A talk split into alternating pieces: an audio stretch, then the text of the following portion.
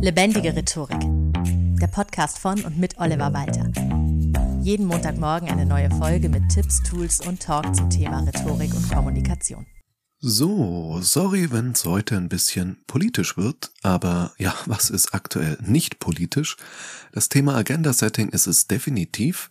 Alle bekannten Beispiele stammen mehr oder minder aus der Politik, aber natürlich werde ich auch darauf eingehen, wie du das auch für dich nutzen kannst, es sozusagen als Teil deines rhetorischen Werkzeugkastens verwenden kannst.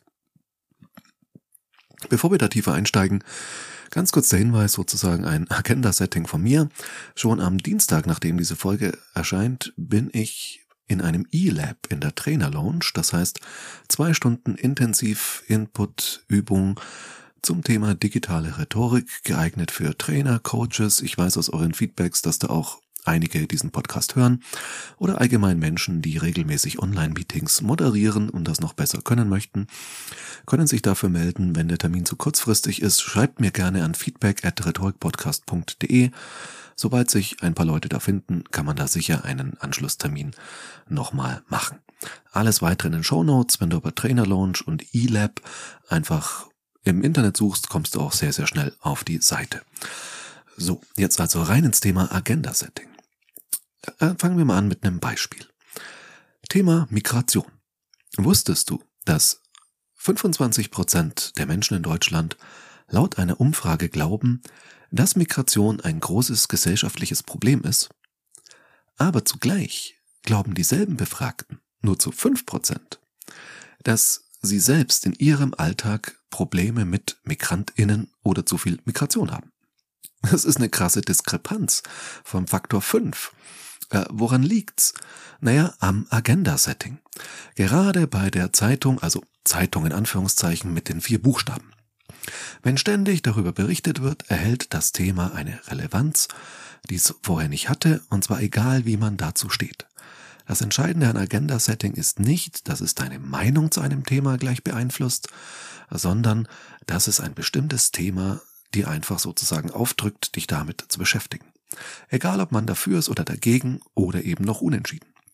Aber wenn das Thema ständig durch die Medien geistert, scheint sie eine Relevanz zu haben, dann beschäftigt man sich damit. Das führt zu einem seltsamen Phänomen, Beispiel Kriminalberichterstattung. Umso weniger schlimme Verbrechen passieren, umso mehr sind sie es wert, in der Zeitung oder in den Medien aufgebauscht zu werden und ausgeschlachtet. Weil, das ist dieses Motto, was mal jemand so schön auf den Punkt gebracht hat, Hund beißt Mann ist keine Schlagzeile, Mann beißt Hund schon. Das heißt, umso außergewöhnlicher ein Ereignis ist, umso mehr wird darüber berichtet.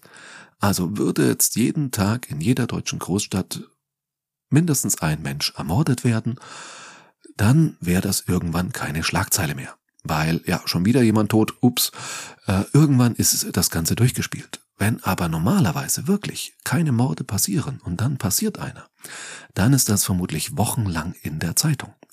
Und das führt dazu, dass Menschen die Kriminalität, Kriminalitätsrate umso höher einschätzen, je mehr mediale Berichterstattung ist und die ist eben umso höher, je seltener ein Verbrechen ist. Das heißt, wir haben seit Jahren das Phänomen einer sinkenden Kriminalitätsrate, zumindest bei sowas wie Mord. Gleichzeitig fühlen sich Leute immer unsicherer durch die Medienberichterstattung. Nehmen wir mal ein Beispiel, was weit genug von uns weg ist, dass wir uns nicht mit aktueller Tagespolitik beschäftigen müssen.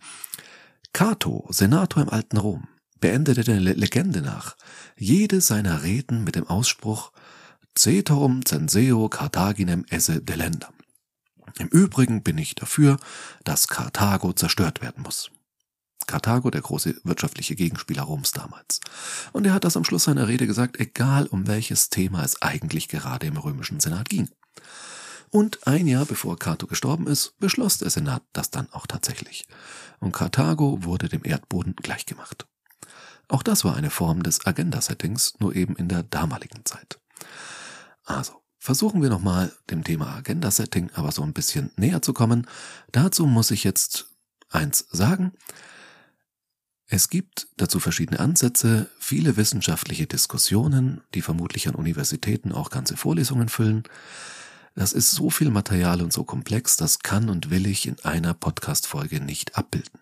Deshalb Achtung, das Folgende ist definitiv sehr stark verkürzt und vereinfacht. Aber für unsere Zwecke der Rhetorik am Ende wird es reichen.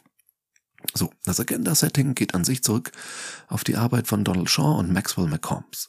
In den 60er Jahren untersuchten sie den Einfluss der Massenmedien. Das war damals allgemein ein sehr großes Forschungsthema, weil die mit steigenden Fernsehen und Fernsehsendern erst so richtig in den USA auch aufkamen.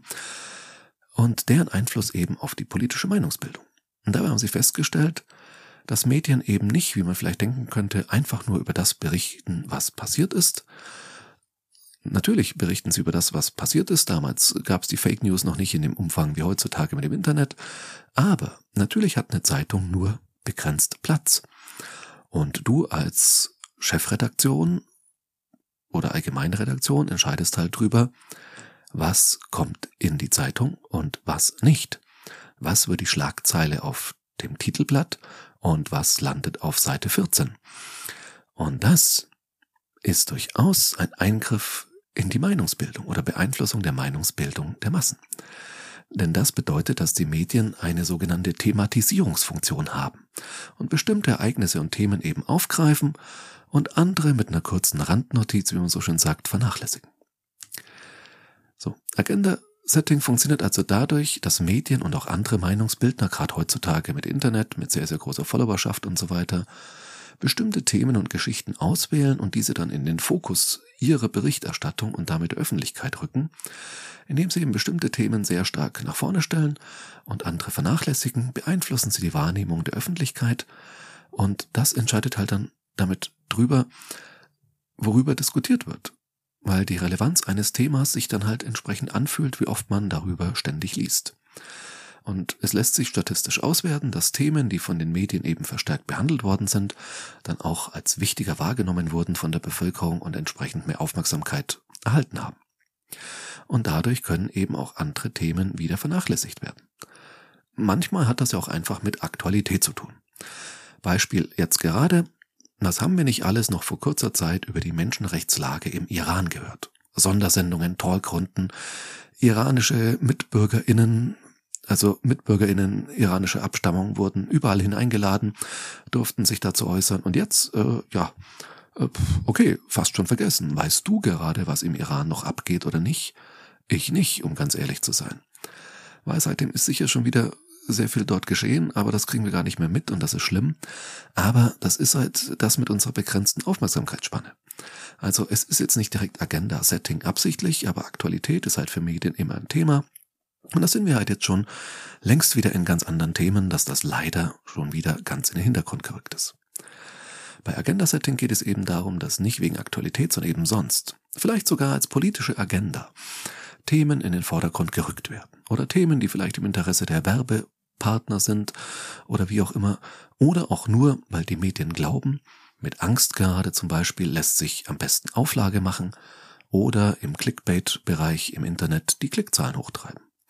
Und das hat halt Auswirkungen auf die öffentliche Meinungsbildung, auch darauf, worüber PolitikerInnen sich äußern, während die andererseits auch wieder selbst versuchen, natürlich Agenda-Setting in den Medien zu betreiben. Also ein Cato äh, aus dem römischen Senat würde heute jedem Medienvertreter, mit dem er spricht, jedes Mal sagen, kommen wir doch mal nochmal aufs Thema Karthago, das muss dringend zerstört werden und so weiter. Und Genau das ist dieser Kampf eben um Aufmerksamkeit, der auch in den traditionellen Medien, selbst in den Printmedien, die eignet sich sogar ganz besonders gut für Agenda-Setting, funktioniert, bis hin eben zum Internet. Was bedeutet das jetzt für dich? Du kannst das auch, du kannst im kleinen Agenda-Setting betreiben. Wie schon erwähnt, das Entscheidende ist nicht gleich die Meinung der Menschen dazu zu beeinflussen und sie auf deine Linie zu ziehen, Überzeugungsarbeit im klassischen rhetorischen Sinne, sondern einfach die Relevanz eines Themas überhaupt erstmal herzustellen. Und da ist es auch egal, ob Leute dagegen sind. Also vor kurzem wieder erlebt, in so einer Talkshow von jeder Partei war ein Vertreter, eine Vertreterin da. Der Typ von der AfD hat das Thema Migration als erstes angesprochen und alle anderen Parteien sind drauf angesprungen, haben ihm natürlich widersprochen, aber trotzdem ging es dann halt zehn Minuten nur ums Thema Migration und nicht um sowas wie Wohnungsnot, äh, ja, Bildung etc. Die Themen wurden nicht mehr angesprochen, weil die Zeit war dann damit weg, dass jeder der AfD widersprechen musste. Auch das ist Agenda-Setting. Das heißt, für dich versuche im ersten Schritt gar nicht gleich alle auf deine Seite zu ziehen. Auch Widerspruch manifestiert das Thema erstmal in den Köpfen der Leute. Ein Thema immer wieder auf die Tagesordnung bringen. Immer wieder nachfragen zum Beispiel oder andere Leute dazu bringen, sich ebenfalls dafür zu interessieren und das Thema zum Beispiel vor der Geschäftsführung anzusprechen. Weil es ist ja so, wenn du allein es ansprichst, bist du ja erstmal eine Einzelmeinung. Wenn drei oder vier Menschen bei der Geschäftsleitung mal nachfragen, bekommt das Thema plötzlich eine ganz andere Relevanz. Und dann gibt es noch für dich die Möglichkeit, die oftmals naheliegender ist oder auch einfacher, nämlich die Möglichkeit, statt des Agenda-Settings des Agenda-Surfings, wie es heißt. Ein recht neuer Begriff. Du surfst sozusagen auf der Welle einfach mit. Das heißt, beim Agenda-Surfing nutzt du Themen, die bereits in den Medien diskutiert werden, für dich selbst. Wie ein Surfer auf seinem Brett steht, kannst du einfach die Wellen um dich herum beobachten und im richtigen Moment einfach draufspringen. Springst auf die Welle und reitest sie bis zum Strand. Übersetzt für deine Kommunikationsarbeit bedeutet das, du beobachtest die Themen, vielleicht etwas, was du morgens in der Zeitung liest oder im Internet aufschnappst und verknüpfst das mit einem deiner Themen. Zum Beispiel, wenn du für die Sicherheit in deiner Firma zuständig bist und du liest gerade etwas, was in die Richtung geht, dass jetzt in der Politik mehr Geld in innere Sicherheit investiert werden soll, dann kannst du als Sicherheitsbeauftragter in der Firma sagen, schaut mal her, der Staat investiert auch mehr in Sicherheit, warum tun wir das nicht? Und damit zeigen das Thema Sicherheit im weitesten Sinne, manchmal kann man die Brücke weiterschlagen, manchmal nicht, hat durchaus eine große Relevanz.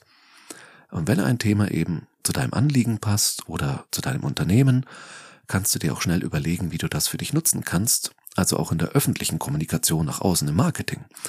Wenn gerade du eben Sicherheitszubehör verkaufst, Kameras, Alarmanlagen und es war gerade wieder irgendwie eine Einbruchswelle in den Medien, die groß gehypt wurde, ist das vielleicht der richtige Zeitpunkt, dass du nochmal sagst, hey, jetzt müssen wir uns zeigen, wir verkaufen dafür Alarmanlagen und so weiter. Das heißt, für diese Art des Agenda-Surfings musst du schon bereit sein, relativ schnell zu reagieren, wenn sich eine Gelegenheit bietet. Das ist wie beim Surfen eben, deswegen diese wunderbare Metapher. Wenn die Welle da ist, muss man aufspringen, sonst ist es zu spät.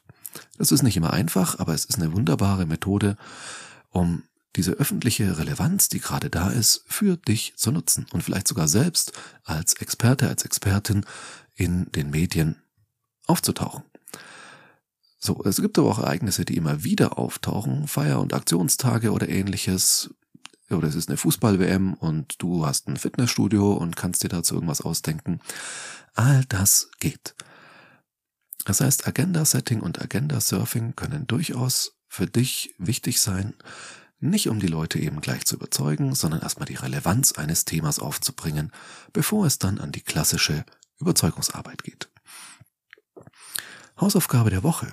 Überleg dir doch mal, welche öffentlich diskutierten Themen du gerade für deine Anliegen als Agenda Surfing nutzen könntest und auf welche Art und Weise du vielleicht bei dir im Umfeld selbst Agenda Setting bei Themen, die dir wichtig sind, politisch, privat, beruflich, hier voranbringen könntest. Steter Tropfen hüllt den Stein, kann man da vielleicht manchmal sagen. Das heißt, Agenda-Setting kann auch durchaus ein bisschen Geduld brauchen, gerade wenn man halt nicht eine Millionenauflage einer Zeitung hinter sich hat oder keine 30 Millionen Follower auf Instagram, dann kann Agenda-Setting schon ein bisschen länger dauern. Aber deswegen kann es trotzdem erfolgreich sein im jeweiligen Umfeld. So. Mach gerne auch Agenda-Setting für bessere Rhetorik. Du kannst mich sehr gerne weiterempfehlen für Trainings, Coachings. Ich habe immer wieder Anfragen über den Podcast und freue mich da immer sehr drüber. Lass es mich gerne wissen, auch an feedback at rhetorikpodcast.de, auch wenn du einen Vorschlag für eine Folge hast, für das Thema einer Folge. Auch darüber freue ich mich immer sehr. Ansonsten vielen Dank fürs Zuhören und bis zum nächsten Mal. Das war Lebendige Rhetorik, der Podcast von und mit Oliver Walter. Jeden Montagmorgen eine neue Folge mit Tipps, Tools und Talk zum Thema Rhetorik und Kommunikation. Wenn du Oliver Walter als Experten für lebendige Rhetorik buchen möchtest, schau doch mal auf www.walter-oliver.de.